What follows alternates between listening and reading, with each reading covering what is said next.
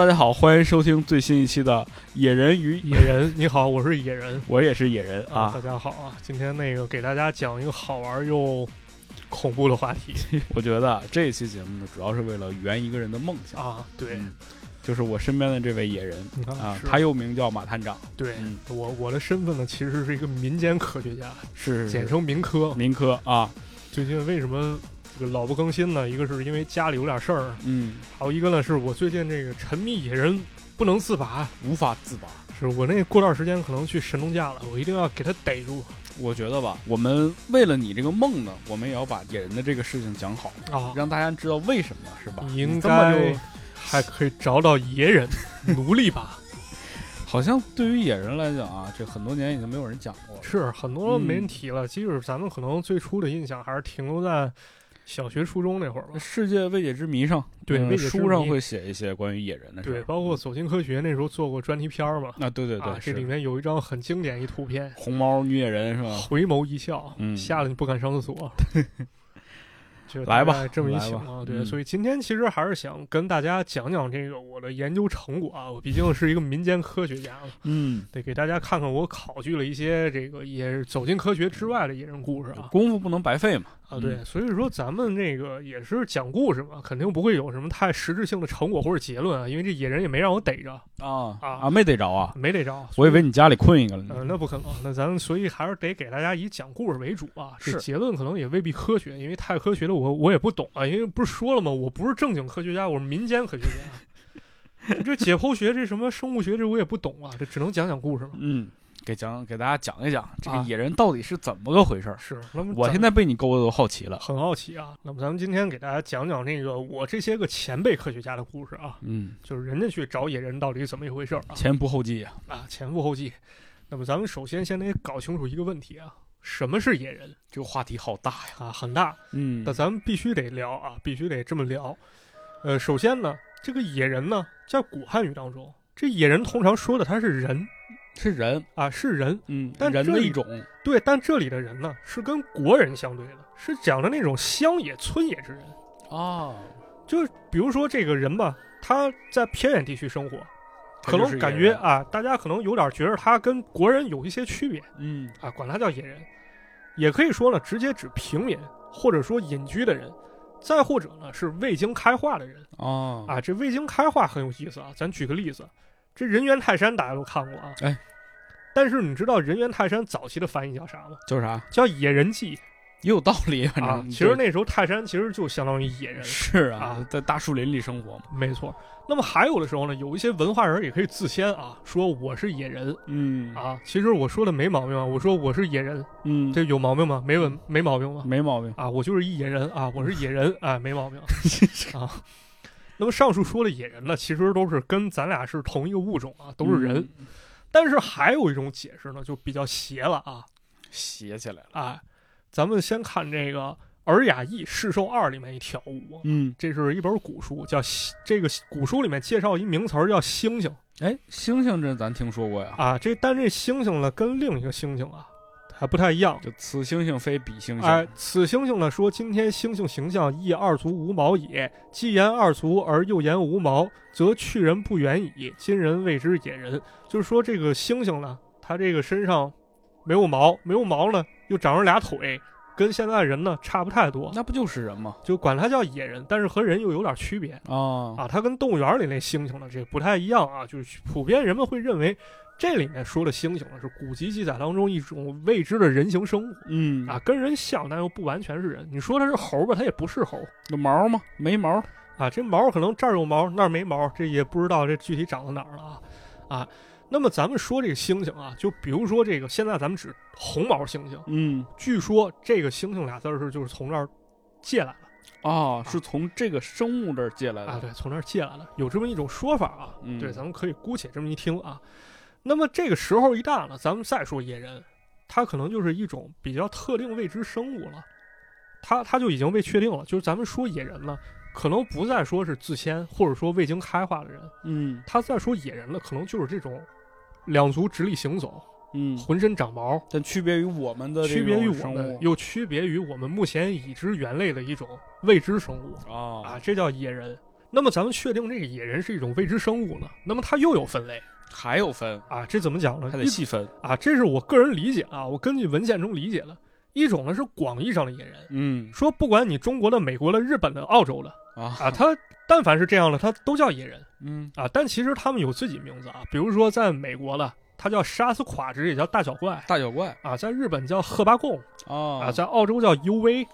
啊，就这些东西在当地有自己名称，但我们都可以把它统称为野人。嗯，那么还有一种情况呢，就是狭义上的野人，通常指的是我国境内啊，在神农架地区，或者说其他地区出现了这么一种人形直立行走，不同于人，也不同于现在已知灵长类的一种动物。哎，这个要素察觉啊，神农架。哎，一般的外文翻译呢，咱可以直接翻译成野人。野嗨啊，就是野人嘛。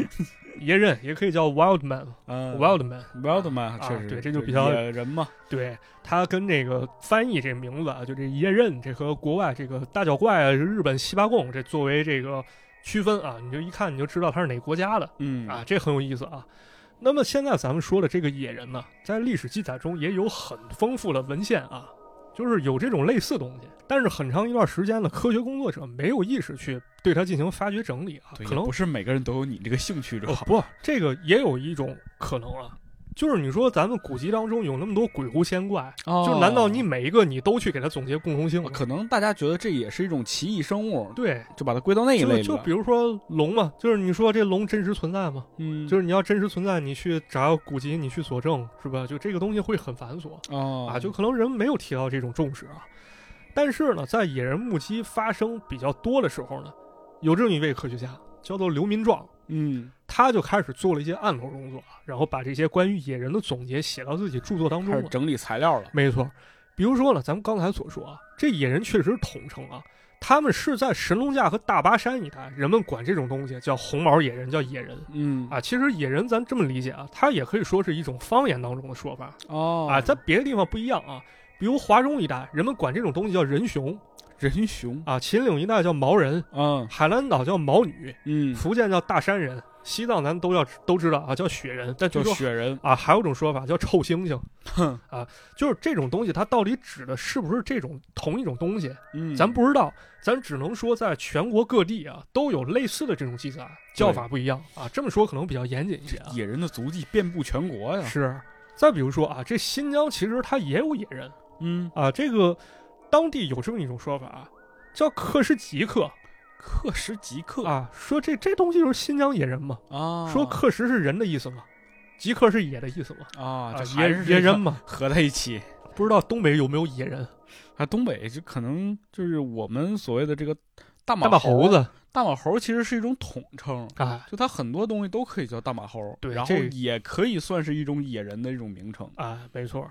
那么这个关于历史记载呢，数量太多啊，咱刚聊的是名字啊，嗯，咱给大家简单说这么几个啊。首先一个是我小时候在《小哥白尼》里看的啊，这是一本非常好看的杂志，《小哥白尼》、小爱丽生、对，小池子，什么玩意儿？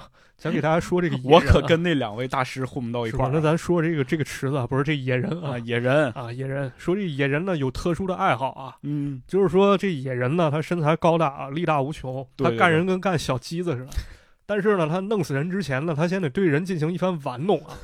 他先这样抓住人的双臂啊，两只手一边擒一胳膊，让你动不了，然后哇哈哈哈哈哈哈，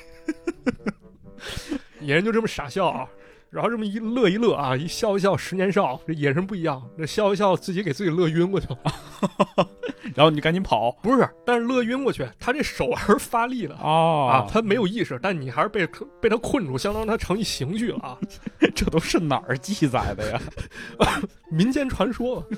然后野人醒了以后啊，这一看就哇哈哈哈，然后把人生吞活剥了啊，还吃人啊，吃人给人弄死。哎呦啊，这个哇哈哈哈，那是对人的一种玩弄啊，你就别学了，好意思啊。嗯啊，那么所以呢，有些山民进山的时候啊，他就把这个竹筒啊套到胳膊上。啊这不是说练洪家铁线拳啊，这是作为一种逃生用品。呃，他一抓你胳膊，你是吧？这野人抓住以后，哇哈哈哈哈哈，你一抽，然后你也哇哈哈哈哈，然后你配合他演戏是吧？你跟着他臭装逼，然后他晕倒了，你把那胳膊一抽，上跑了，这么有画面感。野野人醒来一看，有两下子，有两下子中计了啊！根据这个学者刘云壮老师考证了，说这故事其实在东汉时期就已经出现了啊。嗯，说这个《异物志》里面就记载啊，说有这么一种神秘生物叫做萧阳，说这这又叫萧阳了啊。萧阳说这个萧阳善食人，大口，其初得人喜笑，则唇上覆额，宜食而后食之。这个跟咱们说这竹筒子有点类似。说这什么？说肖阳这种东西啊，这个很恐怖啊，长着一个大大的厚嘴唇子。这这一笑，那嘴唇子把脑门盖住了啊啊，然后看不见人，这 是那香肠嘴吧？啊，对，这反正很恐怖，很夸张啊。这么一笑，你想想，这大嘴唇子把把这个额头包住了，嗯，他看不见人嘛？那趁这机会，那个什么人就可以逃跑，你要逃跑了，把你吃了嘛？是这么一意思啊，我理解这么一意思啊，历史记载啊。所以呢，后面又有一句记载啊，说这人即抽手从桶中出，凿其唇于额。而得擒之，怎么讲？这人不讲武德啊，就把手从那个啊，这人抽出来。这人跟他打之前，这胳膊上套着竹筒了。这个肖阳这一笑，哇哈哈说跟傻逼一样。然后你把手抽出来，嗯，然后呢，这一吼又跟打他嘴唇啊啊，对，打他嘴唇，嘴唇大嘴唇的这对着就是他脑门位置，这一拳给打懵了。然后野人你就就直接能给他擒住，你知道吗？啊，这很有意思啊，这教你怎么打败野人啊。你看到没？这都是知识啊！你这到野外碰见野人，你先一个滑铲。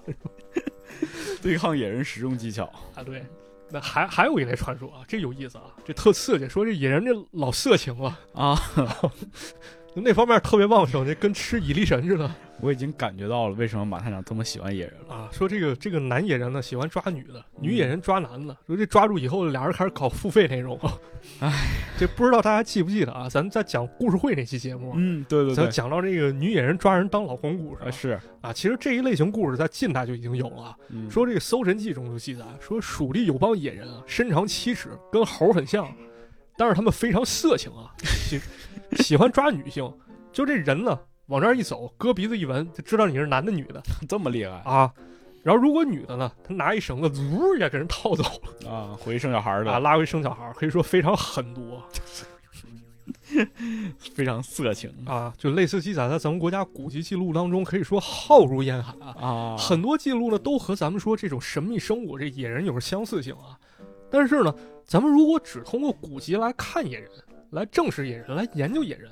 那肯定有这么一问题啊，嗯，这古籍呢证据颇为单一，而且我们以现代人视角去揣测当时文人心态，而且这个古籍呢，它很有可能有臆想成分，很有可能是故事，没错，嗯，那么这样的话，是不是就会出现偏差了？对呀，对吧？于是，在后续行动当中呢，科考活动就开始了啊啊！目前呢，咱们在说野人科考的时候，可能大家都会觉得啊，这个野人科考，大家可能在一些号上看过，嗯，说是从七十年代开始的啊。嗯，但其实并不是啊，首次决定在中国进行科考的反而是俄国学者啊。啊，这怎么说呢？咱们引用刘云壮老师考据给大家讲说。那么咱们首先得看一看啊，这野人他在世界上怎么传播的？就是咱们中国有野人这事儿，怎么让外国人知道的？嗯啊，其中呢，在这个一六四五年，学者艾德凡迪就写了一本书啊，叫做《胎生四脚兽》。胎生四脚兽啊。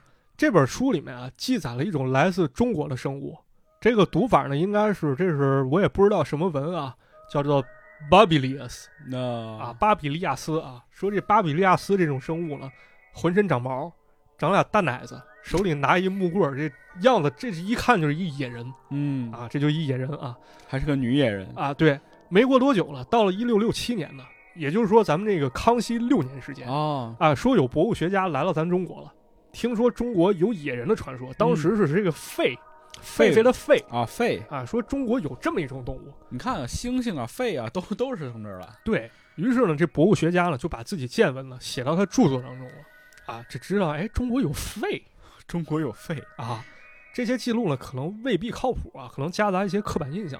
但是呢，到了一八五九年啊，这个达尔文物种起源他不是写了吗？嗯啊，他出版引发争议了。那么这个时候呢，又出现一个人。叫做托马斯·赫胥黎，嚯啊，咱们都学过啊，他是达尔文忠实的支持者。对对对，他写了一本书啊，叫做《人在自然界的位置》。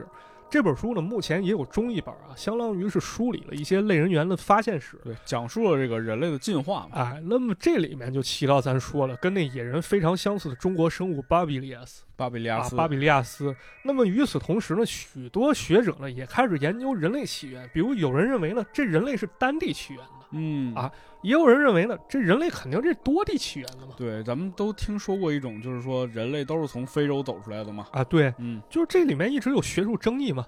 于是，在二十世纪初呢，有一些俄国学者啊，他开始注意到咱们国家有一些民间传说啊啊，比如新疆准噶尔一带，嗯，据说就有一种半人半猿的生物，也是这种传说啊。那么学者开始推测了，那说如果我们找到这种生物，那么我们肯定不光是可以把它卖到马戏团里，它是有学术价值的。我们是补了一段空白，哎，没错，那搞不好能证明啊。这新疆一带，这会不会人员这个人类的发祥地呢？嗯啊，是不是能找到这一缺环呢？有道理啊！哎，刚好了，在一九零六年啊，有这么一个叫巴拉金的俄国教授啊，巴拉金，巴拉金啊，他目击到野人。其实这名儿都这么拗口啊！就这这个巴拉金，巴拉金这故事啊，这个我没找着原始出处啊，这故事是刘明壮老师考据出来的啊，可以给大家讲一讲啊，咱就这么一听吧。这个巴拉金呢，来中国旅游啊，他跟着一个骆驼队。从内蒙渠道走到了这个一个山区啊，这巴拉金呢骑着骆驼经过了贺兰山附近的一个山丘，嗯，突然发现越过山丘。啊，突然发现有这么一个浑身长毛一怪物也越过山丘了，这冲了，野人就出了头。啊，对，野人出来了。这时候巴拉金身边一个西藏汉子就说了，说这个东西就传说中的阿尔马斯，阿尔马斯。啊，阿尔马斯，用范德彪的话就说。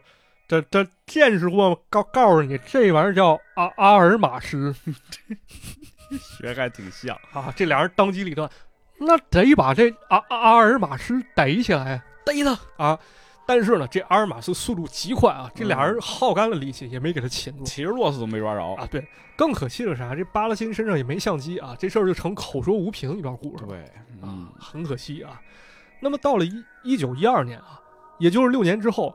又有一个人叫做哈克洛夫，嗯啊，这一听这洛夫嘛，这这俄国人啊，这俄国学者这也来了，洛夫啊，他也想来中国。这个哈赫洛夫呢，这确实确有其人啊，这我查到一些资料。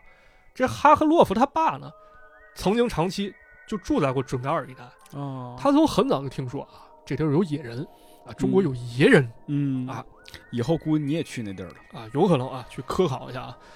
而在一九零九年的时候呢，这哈克洛夫进了莫斯科大学学习去了。他发现他的老师苏什金啊，也听过野人的故事，也喜欢啊，也好研究这个啊啊。这老听到这儿有一种感觉，是不是这个文化学者或者是这种考古专家对野人的这种追求有一种就是代代相传的感觉？我觉得特别在那一个时期吧，就是人们非常非常想搞清楚这人是怎么来的，就包括达尔文那一时期。就是说，这个从人和猿这演化过程当中，和这个上帝造人是两种不同的视角。嗯啊，到底我们应该去信哪种？我们是相信宗教还是相信事实？是的，我们应该相信谁？有这么一个拷问，挺有意思啊。那么如果说我要是相信这种，那我需要去证明。嗯，当然有一些也不需要证明，自己信就好。对，一种这个这个倒是无需赘述，但是至于科学层面，还是应该去闹懂这起源问题。是是是，啊，那么咱们再回到这个学习过程中啊，这关于人员起源的这个拷问啊，那么这个老师苏时金呢，他不是说他听过野人的说法吗？他就给出了一个提示啊，说你以后在学习或者走访过程中啊，但凡发现野人消息，你不要放过他。嗯，哎，很有可能这个东西很重要。那么三年之后呢，这哈克洛夫呢就开始接着做论文的一个便利啊，跑到准噶尔去，又回来了啊，研究野人来了。嗯，经过这么一段时间走访啊，他找到两个目击者。这两个目击者呢，其中一个是哈萨克牧马人，说就在几年前一个夏天啊，这个牧马人呢，他在半夜山沟啊，发现事情不对，出门查看啊，有一个黑影蹭一下钻进马群了。嗯，就这马呢，它它平时它可能集合在一块儿。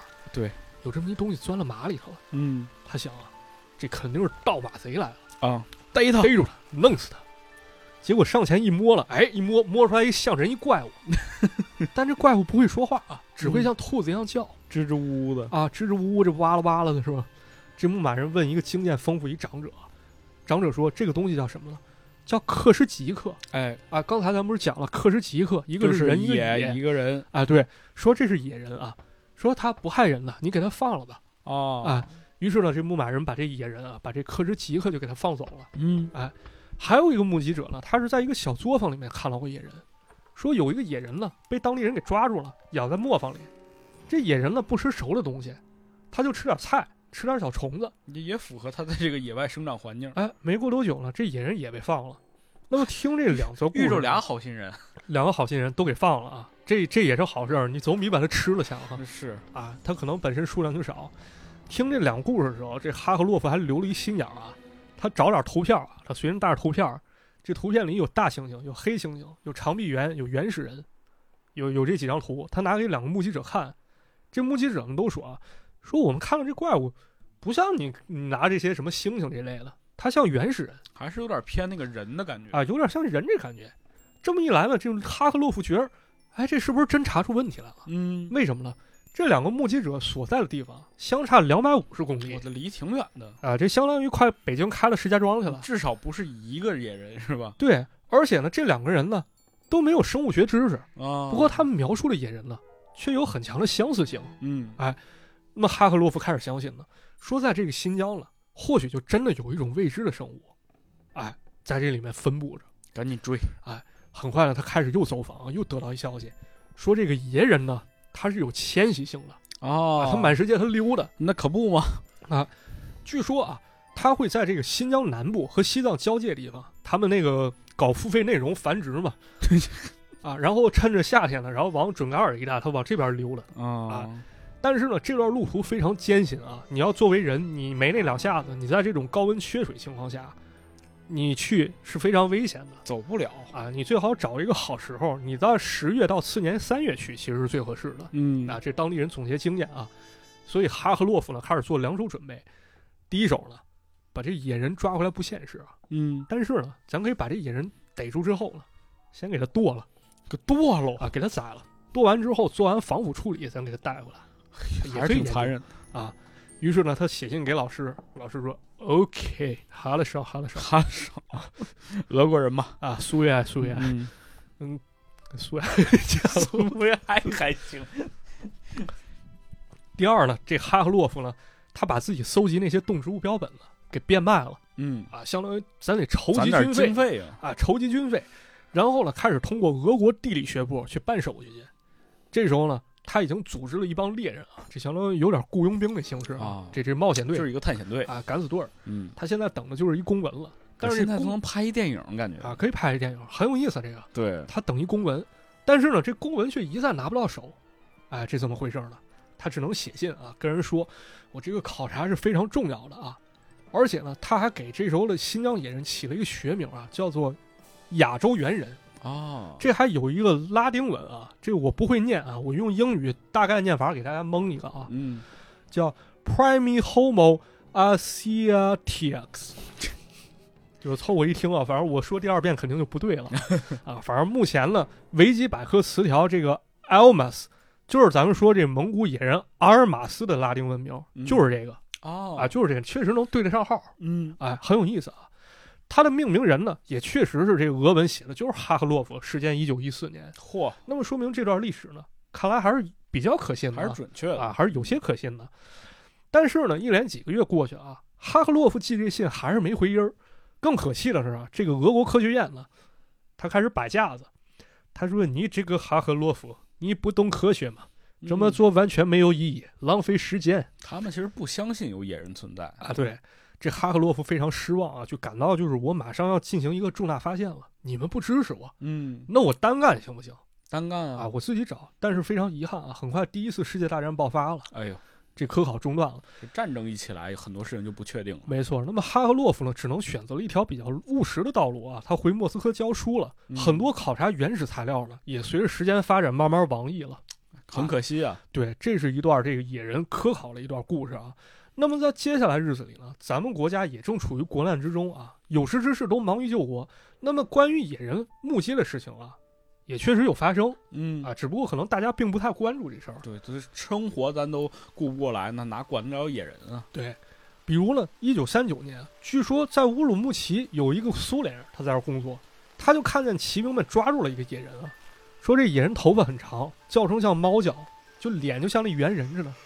这苏联人就想啊，说把这野人带回苏联研究吧。嚯啊！但是呢，负责运输骑兵的只有一辆车啊，他开始暴力运输，怎么个暴力运输法呢？就把这野人当成成龙。这怎怎么回事呢？这怎么成成龙呢？嗯，这骑兵开着车啊，然后拿这绳子捆着野人，就这边想呜呜开车，野人嘚嘚嘚跟后头跑跑拽着，这不拖死了？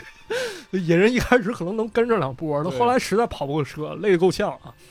这骑兵是把把野人抓起来捆车顶上。哎呀，结果呢，这么一折腾啊，这野人没过多久被玩死了。那可不嘛，然后下落不明了啊。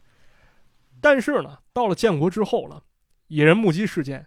开始被一些人关注了起来，建国了这个，建国了啊。嗯，那么我们的时间呢，开始回到一九五六年。嗯，当时呢，北京自然博物馆正在举办一个开馆仪式。嗯，那么就在这时候，馆内出现了一件怪事儿。什么事儿呢？啊，人们看到啊，人群中有一个人打扮有点像干部。嗯，他指着一尊塑像，说：“我见过他。”这什么塑像？这塑像是什么呢？大家可能都有个印象，这塑像就是大名鼎鼎的北京猿人塑像哦！啊，那在场人可能就就这人疯了吧？周口店北京猿人啊，对啊，这北京猿人是距今五十万年前。那么有自然杂志，他甚至觉得北京人生活在六十八到八十万年前。对啊，对你跟我说你见过，这太蹊跷了。你是时间旅行者吗？那么这个人到底怎么回事呢？怎么回事呢？他看到到底是什么了？那么我们下期节目啊，咱们 具体再给大家分解啊。哎。敬请关注这个《野人之谜》的第二期。第二期节目，下期故事呢，我们将会给大家系统去介绍啊，这个建国之后关于野人那些不为人知的故事啊。嗯，其实呢，这也是我们第一次尝试这个付费节目啊啊！如果大家对野人的故事感兴趣，可以来购买收听。哎，呃，也非常感谢大家支持我们。没错，那我们就下期节目再见啊！感谢各位朋友啊，话不多说了啊，下期再见，野人探险继续继续。